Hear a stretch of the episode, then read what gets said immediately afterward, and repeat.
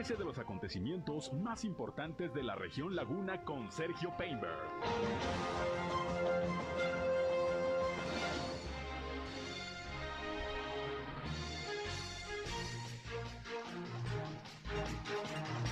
Bienvenidos, ¿qué tal? ¿Cómo están? Muy buenas noches, un placer, un gusto, como siempre, saludarles aquí en nuestra tercera emisión de Región Informa, el resumen más completo de la radio aquí en la comarca lagunera a través de la señal del 103.5 de frecuencia modulada Región Radio, una estación más del grupo Región, la Radio Grande de Coahuila. Acompáñenos, quédense con nosotros, yo soy Sergio Peinbert y les informo como todos los días aquí por esta frecuencia, como siempre con el resumen más importante de lo más relevante, lo que ha acontecido en la comarca lagunera. Vamos a la información. La región. Bien, pues hoy el alcalde de Torreón, Román Alberto Cepeda, dio a conocer que se suspende por el momento el proyecto de remodelación de la calzada Colón, que incluía un cambio en eh, la ciclovía, esto debido a que pues hay algunos grupos de ciudadanos que no están conformes con dicho proyecto, dijo el alcalde que bueno, los recursos de 40 millones de pesos que estaban previstos para esta obra se van a reasignar y bueno, pues esperará que los grupos inconformes en su momento presenten un proyecto alternativo. Esto dijo el alcalde de Torreón, Román Alberto Cepeda, el día de hoy. Torreón tiene mucho que avanzar y no se va a detener por ese proyecto. Eh, yo he decidido, ya lo platiqué con el director de Obras Públicas, que pongan suerte el proyecto para quienes están a veces a favor de, en contra de todo y a favor de nada pues que planteen un proyecto y ya veremos nosotros si tendremos presupuesto para hacerlo. Por lo pronto, Torreón no se detiene. Torreón y el avance, la imagen de Torreón no está supeditado a esa obra. Hay muchísima obra que hacer y lo seguiremos haciendo. Lo vamos a utilizar para otra obra. Pues hay muchas obras que tenemos. Tenemos el segundo cuerpo del, del, del, del puente del TCM, tenemos toda la obra que tenemos que hacer conjuntamente con el gobierno del Estado, de todo lo que tiene que ver con el sistema vial de Villa Florida eh, y otras eh, obras que vamos a anunciar justamente el siguiente lunes. Había un proyecto porque sabíamos que desde el primer día de, de, de, de gobierno había por ahí algún conflicto de algunas eh, gentes que, que, lo estaban eh, manifestando y no es el tema de que se cancele, es nada más que se invierte la situación, que presenten un proyecto viable para la ciudadanía para la autoridad y ya veremos este, si, si, si tenemos el presupuesto. Depende del proyecto que tenga. Sí, aproximadamente teníamos alrededor de 40 millones de pesos, este, pero insisto, el proyecto de Torreón no se detiene, al contrario. Torreón es un tema que tenía que ver o que tiene que ver con imagen, pero la imagen de Torreón va a cambiar, este, amén de, cualquier proyecto. No va a cambiar la imagen de los accesos como lo estamos haciendo Torreón Matamoros, Torreón San Pedro, La Juárez de Diagonal Reforma al, al, Bosque Venustiano Carranza, entre otras, eh, Boulevard Independencia. Hay el proyecto, insisto, de todo lo que tiene que ver con el periférico, el, sistema eh, Villa Florida, en donde hay muchísimo que invertir. De hecho, va a ser insuficiente. Torreón va a cambiar, este, y eso no tengo duda. Y el proyecto de la Colón sigue vigente. Nomás cuando tengan un proyecto loable que sea viable para nosotros. Bien, pues ahí la decisión que dijo el alcalde se tomó en estos momentos ante algunos grupos que no han estado de acuerdo con esta remodelación que se pretende la calzada Colón, sobre todo la reubicación de la ciclovía del carril de, de derecho al carril izquierdo. Bueno, pues se determina mejor por lo pronto no llevar a cabo la obra y esperar a que estos grupos pues presenten un proyecto como dijo el alcalde. Que hablando de proyectos, comentó que a través de Agua Saludable para la Laguna, esta obra impulsada por el gobierno federal, no solamente eh, los municipios de la región lagunera van a tener acceso a recursos para la rehabilitación de las líneas de conducción de agua, sino que también viene un eh, interesante y ambicioso programa de rehabilitación del drenaje, sobre todo el drenaje pluvial. Esto comentó también al respecto el alcalde Román Alberto Cepeda. Eso es un tema que no se tiene. Hay un gran proyecto de drenaje pluvial que no es únicamente municipal, es un tema que viene de los órdenes de gobierno y que vamos a ver hasta dónde se consolida. Pero por lo pronto tenemos proyectado lo más importante de cárcamos, de bocas de tormenta, eh, sacarlo de Bien, pues ahí está el eh, comentario que hizo también sobre este proyecto el eh, alcalde Román Alberto Cepeda. Bien, en otras eh, cosas, bueno, pues eh, el día de hoy platiqué con Elisa Maldonado, quien es la dirigente del Partido Acción Nacional en el estado de Coahuila, luego de que ayer, junto con los dirigentes del PRI y del PRD en la entidad, pues volvieron a tener un diálogo e incluso un encuentro con los medios de comunicación allá en la ciudad de Saltillo para hablar de los avances que se llevan en cuanto a la conformación de una alianza PRI-PAN-PRD para las próximas elecciones en Coahuila, en donde se va a renovar la gubernatura del estado y el Congreso local. Todo parece indicar que esta alianza se va cocinando, va en buenos términos. Vamos a escuchar lo que nos dijo la dirigente panista en Coahuila, Elisa Maldonado. Estamos en la exploración. Mira, ayer nos reunimos, como dices, acá en la ciudad de Saltillo, eh, dirigentes de PAN, PRI, PRD.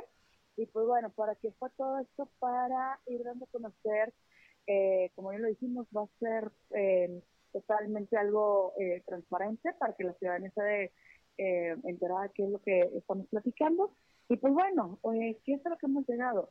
Hacia el final del día estamos haciendo esta unidad por parte de, para darle respuesta a los ciudadanos de aquí de al Paulense, ¿no? Pues digo, cada partido al interior tendrá que hacer su parte, mmm, ¿qué te diré? Pues en, los procesos, ¿no? Digo, por ejemplo, por parte de Acción Nacional, estaremos haciendo ya encuestas telefónicas a la militancia y luego, por el otro lado, eh, también tenemos sesiones con nuestros órganos, que es el Consejo Estatal y la Comisión Permanente, para ir viendo eh, métodos, perfiles, este, temas de cómo tiene una convocatoria y demás, ¿no? Y todo esto surge porque, pues bueno, eh, hace semanas eh, pido permiso a la, pido permiso a mi Consejo Estatal para poder explorar el tema de una alianza. Y pues bueno, todo esto que hemos visto de eh, primero el café, la rueda de prensa de ayer, pues va en aras de, dar respuesta a lo que nos ha solicitado la ciudadanía, eh, que bien lo hemos visto a través de foros, de eh, libres en concreto que van y nos, nos presentan por escrito el, el, la petición de que, bueno, a ver, este, pues ¿no? Entonces, eh, pues va en ese sentido. Tenemos como fecha límite, acorde al calendario electoral de Puebla, para el 14 de enero el, para la presentación de, un convenio. Entonces, pues bueno, se tendrá que hacer todo de aquí a, ese, a esa fecha, estamos hablando mes y medio aproximadamente, pero eh, previo a eso, pues hay que estar viendo desde plataforma política de cada uno de los partidos. Pues siguen las pláticas, las negociaciones y repito, pues todo parece indicar que sí habrá alianza PRI-PAN-PRD para las próximas elecciones aquí en Coahuila, un proceso que nada más por ese hecho será sin duda muy, muy interesante. Vamos a una pausa y regresamos, son las 7 con 23, volvemos con más. Región Informa.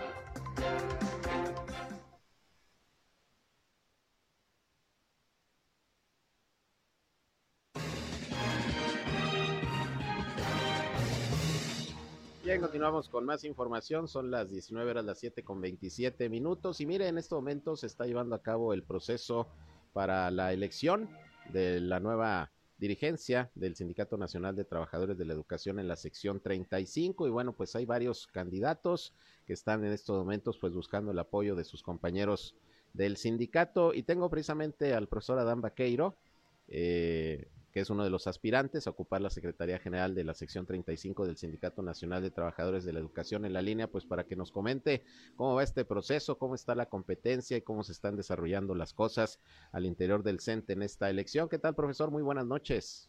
Buenas noches, Sergio. Un gusto de saludarte. Igualmente, profesor, pues platíquenos cómo va este proceso para la elección de el nuevo secretario general de la sección 35 del CENTE, la nueva dirigencia, que bueno, ya hacía falta que se renovara porque el actual ya se pasó de tueste, ¿no? Sí, así es.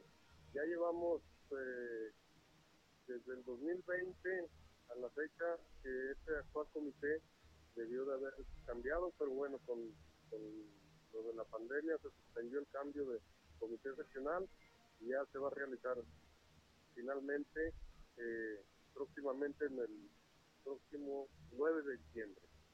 Eso es, profesor, usted como candidato, ¿qué le está ofreciendo a sus compañeros maestros, maestras? ¿Cuál es su proyecto, su plataforma eh, que está presentando junto con los demás aspirantes? Sí, mira, comentarte que antes, ayer, 28 de noviembre, el Comité Nacional Electoral informó a, todos los aspirantes eh, que registramos planilla, que somos seis en total, que ya estaban aprobadas las planillas para iniciar la, la campaña, cada uno eh, de la manera como lo crea más conveniente.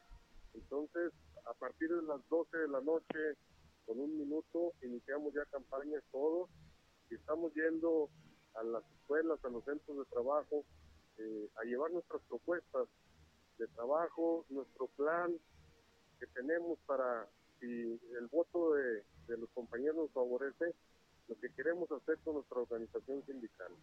¿Qué les preocupa? ¿Qué les preocupa a los maestros y maestras actualmente, profesor? Principalmente hemos escuchado las quejas de los compañeros trabajadores en el sentido de la corrupción que existe actualmente en el actual eh, en la actual dirigencia seccional. Ya por eh, hoy por todos los, trámites que son derechos nuestros tenemos que pagar una cuota o una cantidad de, dinero que finalmente nos piden para ejercer nuestros derechos. Es lo que más les preocupa a los compañeros ahorita, la corrupción que existe en la organización sindical y el abandono que han, en el que han dejado a la base porque ya no representan a los trabajadores, eh, el sindicato ya no los representa, ya no los defiende, nos ha abandonado y entonces pues, la base está muy preocupada por eso, por la corrupción y por el abandono el que tienen a, la base trabajadora. ¿Cómo ve la contienda? ¿Cerrada? Eh, ¿Qué tantas posibilidades ve usted de poder obtener el triunfo en este proceso?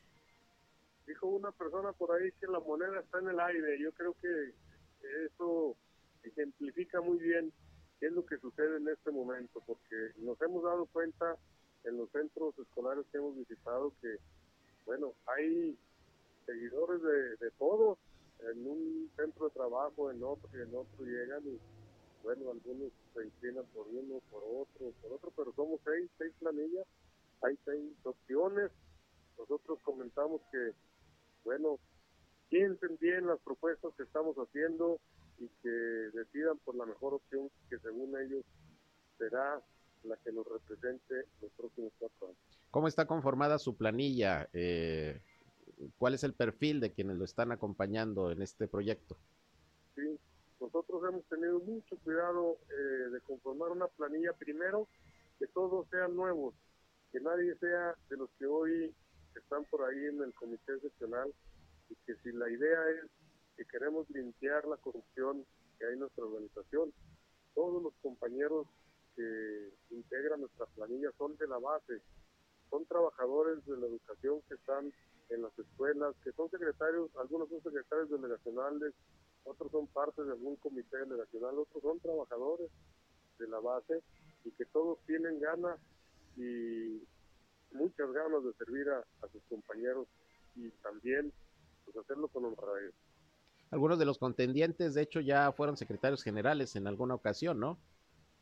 Sí, así es. Existen dos de ellos que ya fueron secretarios generales y hoy, aunque el Comité Nacional Electoral dice que se van a registrar, pero que de entrada sus candidaturas están impugnadas. En caso de que llegaran a resultar ganadores, pues se llevará a cabo un proceso y que la Suprema Corte de Justicia finalmente decidirá si es legal o no eh, el que los secretarios generales hayan participado en este proceso. ¿Cuándo es la elección, profesor? La elección es el próximo 9 de diciembre. La elección se va a llevar a cabo de 9 de la mañana a 1 de la tarde, durante cuatro horas. Eh, sí quisiera comentar un, detalle que nos ha sucedido hoy en el primer día de campaña, en el que llegamos por ahí a una escuela secundaria en concreto la secundaria técnica número uno que está por el Boulevard Revolución. Sí.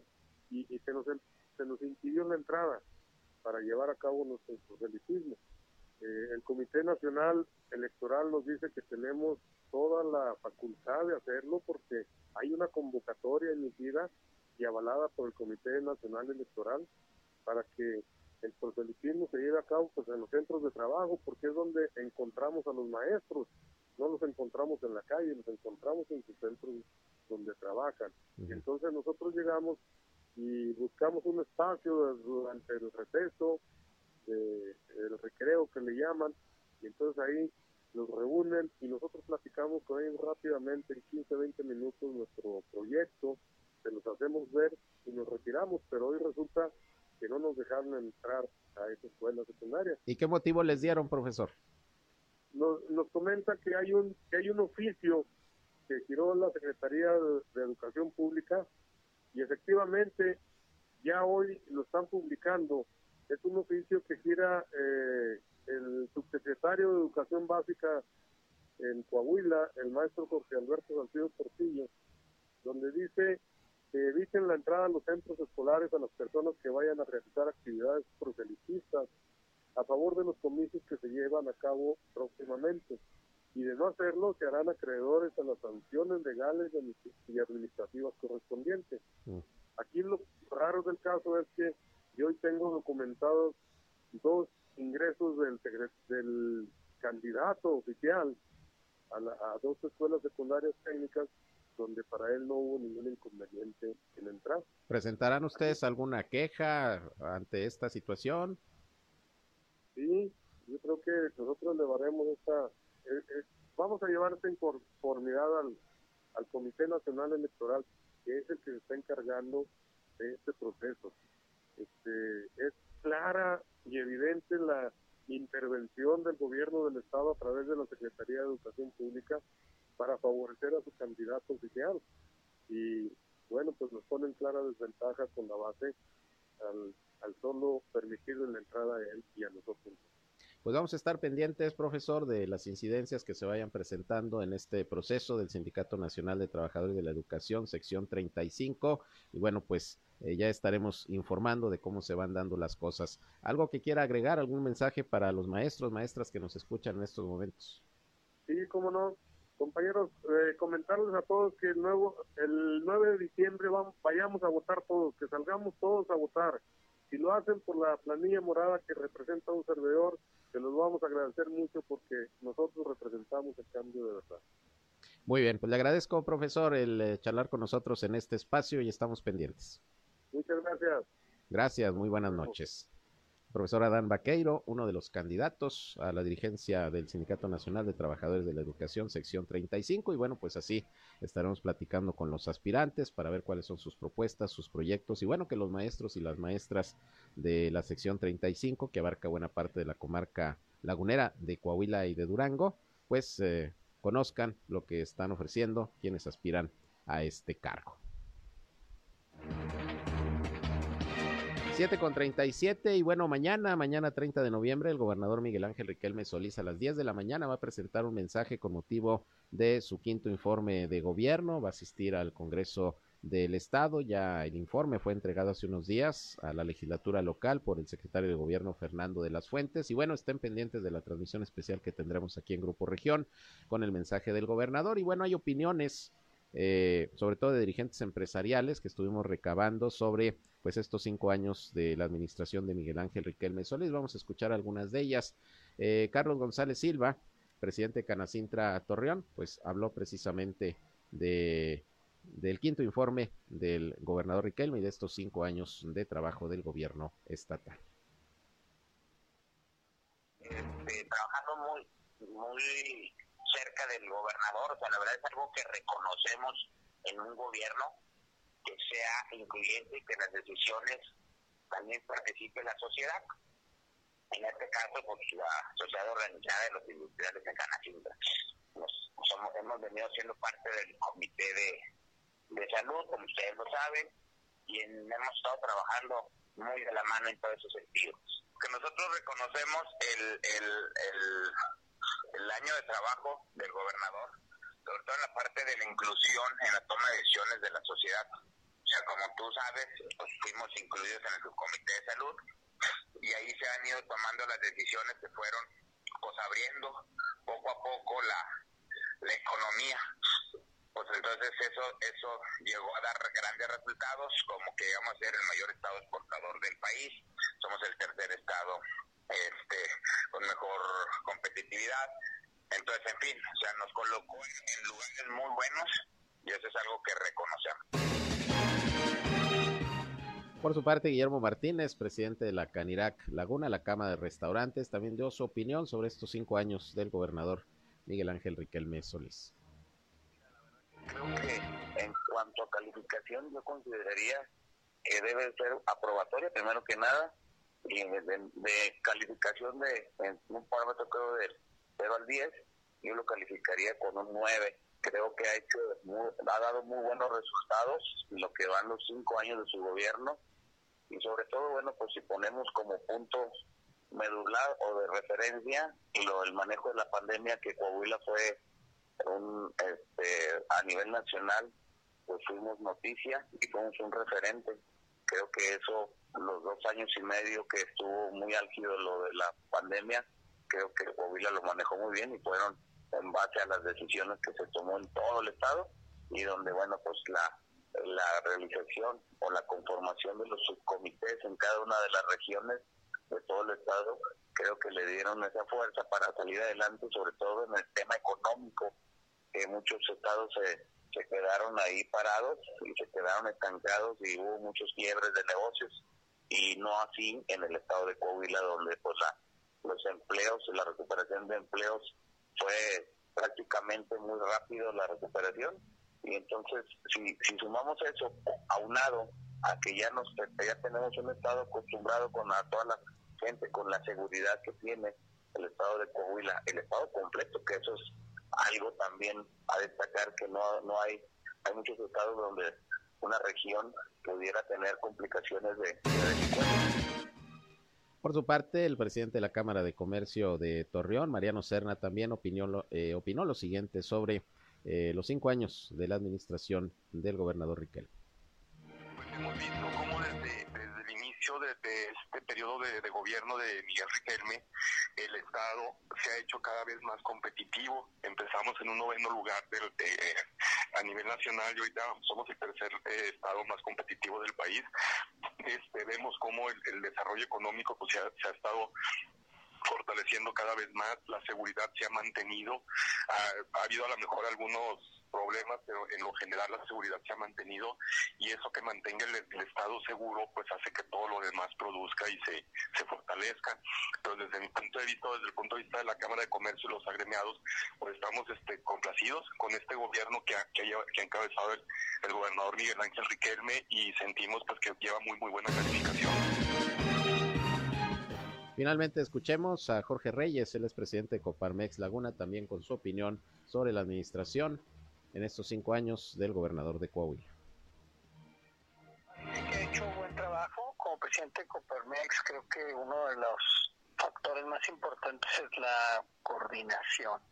Y yo creo que esto es muy importante porque gracias a la mesa de salud, a los subcomités ha logrado mantener una coordinación entre los diferentes agentes y además el tema de la seguridad, que al final es un tema que pues, lo sacamos entre todos, o sea, participó la sociedad civil, participó pues, los empresariados, pero el gobierno.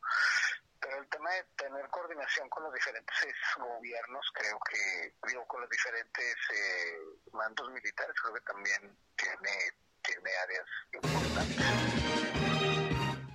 Bien, pues mañana, mañana el mensaje del gobernador de Coahuila, 10 de la mañana con motivo de su quinto informe de gobierno. Y aquí, como siempre, tendremos la transmisión especial por Grupo Región. Vamos a una pausa y regresamos. Son las 7 ya con 43. Bien, continuamos con más información. Y fíjese que hoy el presidente de Canacintra Torreón, Carlos González, dijo que no es momento de volver a llevar a cabo un incremento del salario mínimo en un 20%, como lo está proponiendo el presidente López Obrador, sobre todo en estos momentos en que estamos viviendo también una etapa de inflación muy elevada. Consideró que pues los empresarios no estarían ya en condiciones de enfrentar un incremento salarial de este monto, porque pues ya en los recientes años ha habido un incremento muy importante y dice, de ser así, pues lo único que provocaría es un aumento mayor de la inflación. Vamos a escuchar lo que comentó precisamente Carlos González, hoy presidente de Canacintra Torreón, en el marco de la entrega, por cierto, de los premios a los jóvenes emprendedores que resultaron ganadores con sus proyectos eh, en el pasado concurso de emprendedurismo que realizó precisamente este organismo empresarial. Esto dijo, esto dijo Carlos González. Cuando hablamos de un incremento salarial, alguien tiene que pagarlo. O sea, las empresas no podemos decir yo lo subo y mis precios se quedan iguales. Estamos viviendo momentos inflacionarios muy grandes. Hace años que no teníamos esto. Entonces, si seguimos pegándole a la gallina de los huevos, va a seguir saliendo más caro el huevo. Entonces, ¿qué es lo que pasa? Si hay incrementos laborales, pues lógico se tendrá que repercutir en los costos. Entonces, va a subir más. Pues tenemos que, y eso es algo que le pedimos mucho al gobierno federal, que tiene que ver, creaste un pacto de una alianza por un pacto para no, para no subir y por otro lado me subes los impuestos, quieres subir el aguinaldo, quieres subir otra vez los incrementos en los sueldos. Ya, pues no podemos a poder aguantar. Entonces no vamos a ser nosotros los malos de la película porque tuvimos que subir precios, porque nos están encareciendo.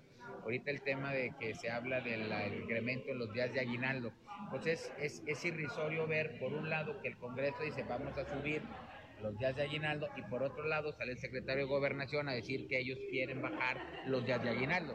¿Quién tiene la razón? Por a ellos no les alcanza, pues a nosotros tampoco. Entonces, ¿qué es lo correcto? Creo que el gobierno tiene que medir realmente si es el momento correcto o no es el momento correcto. Definitivamente nos va a pegar enormemente y nosotros tendremos que reponerlo. Entonces, ¿cuánto repercute en la inflación? Pues cuánto queremos tener de inflación el año que entra. Entonces, si, yo te, si tú yo te va a dar un incremento del 20%, pero vas a tener una inflación del 20, del 30, del 40%, lo vivimos en los 80s. Incrementaba más el producto que lo que incrementaban los sueldos. Es que cuando tú aumentas el sueldo, eso te genera una cadena inflacionaria y normalmente termina habiendo más inflación de lo que aumentaste. Bueno, pues ahí está la opinión del dirigente empresarial sobre esta propuesta de un incremento nuevamente por lo menos del 20% el próximo año en los salarios mínimos. Vamos a ver finalmente qué, qué sucede. Pero bueno, eh, hoy ahí en la presidencia municipal de Gómez Palacio se llevó a cabo la presentación de lo que es el Plan Municipal de Desarrollo eh, de la Administración que encabeza la alcaldesa Leticia Herrera. Es el Plan Municipal de Desarrollo 2022-2025, el cual busca reflejar como misión el construir una administración pública municipal moderna, cercana a la ciudadanía y que proporcione servicios públicos de calidad y que trabaje con calidez y sentido humano. Lenis Varela Castro, titular del Instituto Municipal de Planeación, fue quien hizo la presentación ante representantes eh, de autoridades estatales, municipales, empresarios, académicos y de la sociedad civil, así como los miembros del Cabildo. Y bueno, pues este plan municipal de desarrollo, como cada administración tiene la obligación de elaborarlo y presentarlo, buscará marcar las líneas de acción de lo que será esta tercera administración de la alcaldesa Leticia Herrera también allá en Gómez Palacio, luego de que la recaudación de rentas informó que se quedó sin micas para la expedición de licencias de conducir debido a la deuda que el Estado heredó con el proveedor, al que no le han pagado y por eso ya eh, suspendió eh, el material para la elaboración de las licencias. Bueno, la Dirección de Tránsito y Vialidad, eh, precisamente en Gómez Palacio, anunció que va a permitir que los automovilistas muestren un oficio que pruebe que su documento está en trámite.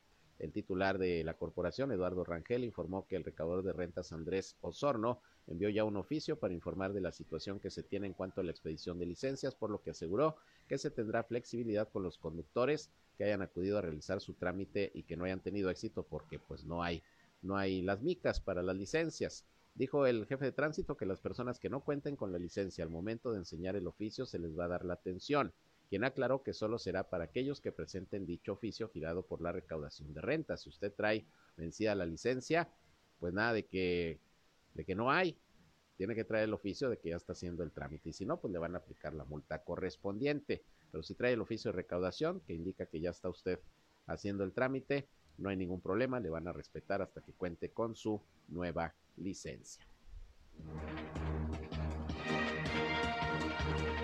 Bien, y vámonos a los deportes con mi compañero Noé Santoyo, que ya nos tiene, como siempre, la información más eh, importante sobre todo lo que está ocurriendo allá en Qatar 2022.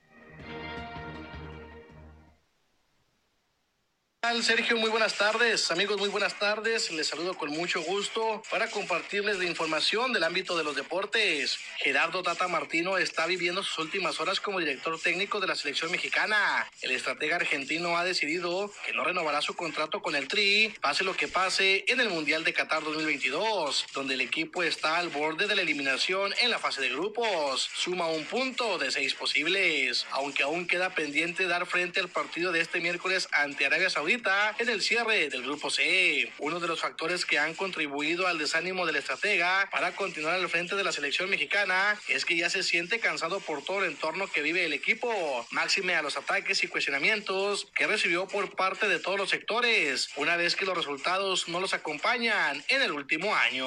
La selección mexicana se juega la vida este miércoles contra Arabia Saudita en el último partido de la fase de grupos del Mundial y para eso Gerardo Tata Martino volverá a su formación habitual con un 4-3-3, siendo la novedad Orbelín Pineda. El tricolor requiere de por lo menos cuatro goles para no voltear a ver el marcador del partido entre Argentina y Polonia, que se estará disputando al mismo tiempo, por lo que el Tata Martino decidió volver a jugar con un centro delantero dentro del terreno de juego, el cual será el atacante del América, Henry Martín. Estados Unidos logró su primer triunfo en Qatar 2022 de un gol por cero ante Irán para meterse a los octavos de final de la mundialista, donde se enfrentará a Países Bajos. El cuadro de las barras y las estrellas necesitaba triunfo para seguir con vida y lo consiguió gracias al gol de Christian Pulisic, que en la primera mitad, en un cotejo con tensión tanto en la cancha como fuera de ella, por las diferencias ideológicas de ambas naciones, y así se quedaron con el segundo lugar del grupo B con cinco puntos, por lo que van ante los neerlandeses. Otros resultados que se dieron el día de hoy en Qatar, Senegal eliminó a Ecuador dos goles por uno.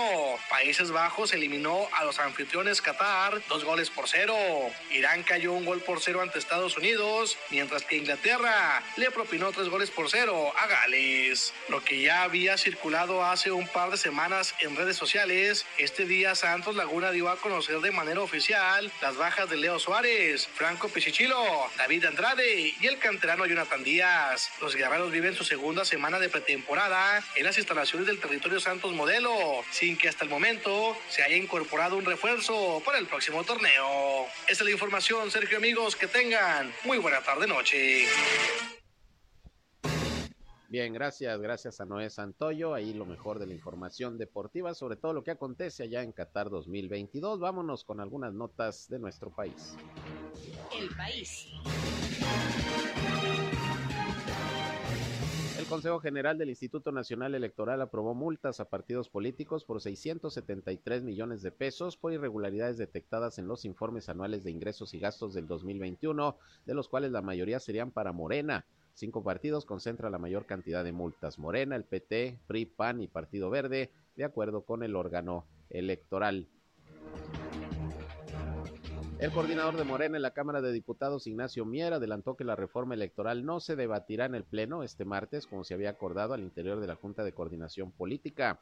Explicó que el dictamen es amplio, por lo que determinaron dar oportunidad de análisis una semana más. El líder Guinda recordó que ya se había solicitado a la mesa directiva una sesión extraordinaria para hoy mismo a fin de votar en el Pleno la reforma electoral. Sin embargo, confirmó que ya pidió cancelar dicha solicitud. Y bueno, pues es una estrategia similar como cuando la reforma eléctrica no la votaron, la aplazaron porque, bueno, no contaba Morena con los votos suficientes de la oposición para la reforma constitucional y aquí está pasando exactamente lo mismo. Moreno, Morena sabe que no tiene, no tiene los votos suficientes de la oposición para una reforma también constitucional. Pues vamos a ver qué pasa. Por lo pronto se aplazó este análisis y votación de la reforma electoral.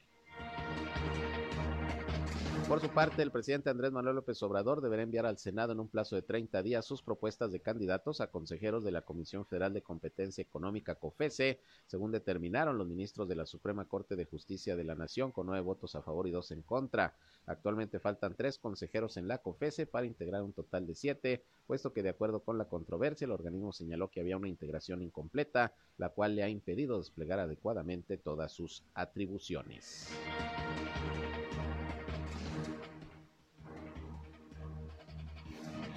El mundo. El Senado de los Estados Unidos aprobó hoy una iniciativa legislativa para proteger a nivel federal el matrimonio entre personas del mismo sexo, que ahora volverá a la Cámara de Representantes para su votación definitiva. El proyecto de ley salió adelante con 61 votos a favor y 36 en contra. La legislación promueve que el gobierno federal reconozca el matrimonio entre dos personas del mismo sexo si es legal en el estado donde se casaron. El mismo principio se aplicará también para las bodas interraciales. Y un general iraní reconoció el día de hoy que más de 300 personas han muerto en los disturbios vinculados a protestas en diversas partes del país, dando la primera versión oficial sobre las víctimas en dos meses. Dicha estimación es considerablemente inferior al número de víctimas que ha comunicado Human Rights Watch, eh, un grupo con sede en Estados Unidos que ha seguido de cerca las protestas que estallaron tras la muerte de una joven de 22 años que fue detenida por la policía de la moralidad del país y que falleció a manos de las fuerzas del orden, nada más por no traer bien puesto su ropa. Fíjese usted nada más.